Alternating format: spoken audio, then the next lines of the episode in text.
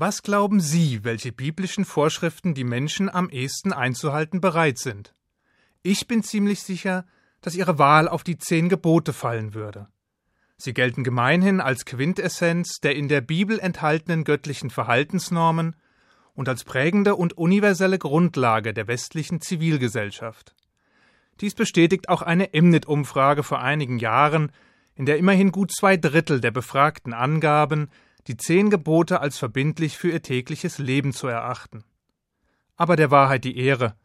Nur ein verschwindend geringer Prozentsatz der Befragten kannte überhaupt alle zehn Gebote. Wie dem auch sei, zumindest die in westlichen Gesellschaften auch durch die Strafgesetzgebung normierten Verbote des Tötens und des Stehlens waren den meisten bekannt. Diese sind es dann schließlich auch, die eine große Mehrheit als die wichtigsten ansieht. Aus jüdischer Sicht, zumindest aus der traditionellen, werden solche Einstellungen kritisch betrachtet, auch wenn eine Umfrage unter Juden wohl ein ähnliches Ergebnis ergeben würde. Aber sind denn die zehn Gebote tatsächlich die wichtigsten der in der Tora genannten? Und gibt es innerhalb der Mitzvot, also der biblischen Geh- und Verbote, qualitative Unterschiede? Gibt es Vorschriften, die wertvoller sind als andere oder solche, die wir gar ruhigen Gewissens vernachlässigen können? Lassen wir doch einmal kurz Revue passieren, was die zehn Gebote sind und woher sie überhaupt kommen. Die sogenannten zehn Gebote die im hebräischen Original Aseret Hadvarim, also die zehn Worte heißen, sind dem Volk Israel nach seinem Auszug aus Ägypten in der Wüste am Berg Sinai von Gott offenbart worden. Er sprach sie zu den Israeliten und schrieb sie anschließend auf zwei steinerne Tafeln, die Moses dem Volk vom Berg Sinai herabbrachte. Sie waren Teil des Bundes, den Gott nach der Erwählung des Volkes Israel mit ihm geschlossen hat. Auf der ersten Tafel finden sich fünf Gebote, die sich auf das Verhältnis zu unserem Schöpfer beziehen. Die Betonung des einen und einzigen Gottes, das Verbot, anderen Göttern zu huldigen, das Verbot, Gottes Namen zu missbrauchen, das Gebot der Heiligung des Schabbat und das Gebot, Vater und Mutter zu ehren. Auf der zweiten Tafel sind die Gebote oder in diesem Fall Verbote aufgezählt, die sich dem Miteinander von Menschen, also gewissermaßen einer zivilgesellschaftlichen Grundordnung widmen. Morde nicht, begehe keinen Ehebruch, stiehl nicht, lüge nicht und begehre nicht deines nächsten Haus, Hof oder Frau. Doch Moment. Was hat das fünfte Gebot, das die Ehrerbietung gegenüber Vater und Mutter verlangt, auf der ersten Tafel zu suchen? Würde es nicht eigentlich auf die zweite Tafel gehören, auf der die zwischenmenschlichen Verhältnisse geregelt werden? Diese Frage ist von unseren Weisen eindeutig beantwortet worden. Die Eltern, die ein Kind zur Welt bringen, helfen Gott bei seinem Werk.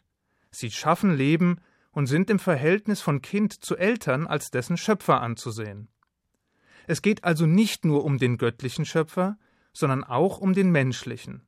Ein Midrasch, also eine Auslegung oder Erzählung zu der Vorschrift durch unsere Weisen besagt, dass es drei Partner bei der Erschaffung des Menschen gibt Mutter, Vater und Gott. Können wir nun also davon ausgehen, dass wir gute Menschen oder genauer gute Juden werden, wenn wir diese Gebote halten? Sind sie das Herzstück unserer Lehre? Die Top Ten des jüdischen Religions- und Moralkodex? Ja und nein. Einerseits sind sie nicht mehr und nicht weniger als zehn der für Juden durch die Torah vorgeschriebenen 613 Geh- und Verbote, die es zu beachten gilt. Auch ohne sie bleiben immer noch 603 weitere Mitzvot, die uns als Leitfaden durch das religiöse und moralische Leben dienen. Aus traditionell jüdischer Sicht sind sie nicht mehr oder minder wichtig als alle anderen Vorschriften der Torah. Denn schon der Versuch, eine Abwägung oder Beurteilung der Gesetze vorzunehmen, birgt die Gefahr in sich, über kurz oder lang zu einer qualitativen Neubewertung bestimmter Gebote zu führen und auch im jüdischen Gebet lässt sich eine besondere Stellung des Dekalogs, also des Zehnwortes, nicht erkennen. Während etwa die Amidah, das zentrale Achtzehngebet und das Schma Israel, also das monotheistische Glaubensbekenntnis, mehrmals täglich gesprochen werden, lesen wir die zehn Gebote nur ganze dreimal im Jahr. Andererseits sind sie es und nicht die übrigen 603 Geh- und Verbote, die Gott nach der Überlieferung zum Volk Israel sprach. Sie sind es, die erst der Ewige selbst und später Moses auf die steinernen Tafeln schrieben. Und diese Tafeln mitsamt der darauf verzeichneten Worte waren es, die zunächst in der heiligen Bundeslade und später im inneren und heiligsten Ort des Jerusalemer Tempels aufbewahrt wurden. Das verdeutlicht, dass die zehn Gebote eine besondere Stellung innerhalb des Gesetzeskompendiums einnehmen. Nimmt man die Quersumme der 613 in der Tora enthaltenen Gesetze, zählt man also die Zahlen 6, 1 und 3 zusammen, so ergibt sich die Zahl 10. Die zehn Worte. Sie sind gewissermaßen die Überschriften, unter denen alle folgenden Vorschriften aufgezählt werden können. Sie sind die Kategorien, in die sich die weiteren Mitzvot einordnen lassen. Sie bilden die Grundprinzipien des jüdischen Glaubens. Sie sind es, die das kollektive jüdische Bewusstsein geprägt haben, und sie sind es, die später in der gesamten westlichen Welt, wenn auch mit leichten Änderungen, adaptiert worden sind. Sie symbolisieren die religiöse Symbiose von Glaube und Tat und verdeutlichen gleichzeitig, dass die jüdische Religion auf dem gleichberechtigten Miteinander von göttlicher Moral und mitmenschlicher Ethik beruht. Das Judentum kennt keinen blinden Gehorsam gegenüber Gott zu Lasten des Menschen und umgekehrt. Die Gebote auf beiden Tafeln stehen sich auf Augenhöhe gegenüber. Obwohl die meisten vermeintlich religiösen Menschen wohl den Geboten, welche dem Schöpfer gelten, einen gefühlten Vorsprung zumessen, und die eher säkularen zu den zwischenmenschlichen Gesetzen tendieren, sind sie doch zwei Seiten derselben Medaille. Während etwa das erste Gebot, also die Bekräftigung des einen und einzigen Gottes, der grundsätzlichen Standortbestimmung des Menschen gegenüber Gott dient, definiert sein Konterpart auf der zweiten Tafel nämlich das Mordverbot, die unbedingten Grenzen im zwischenmenschlichen Bereich.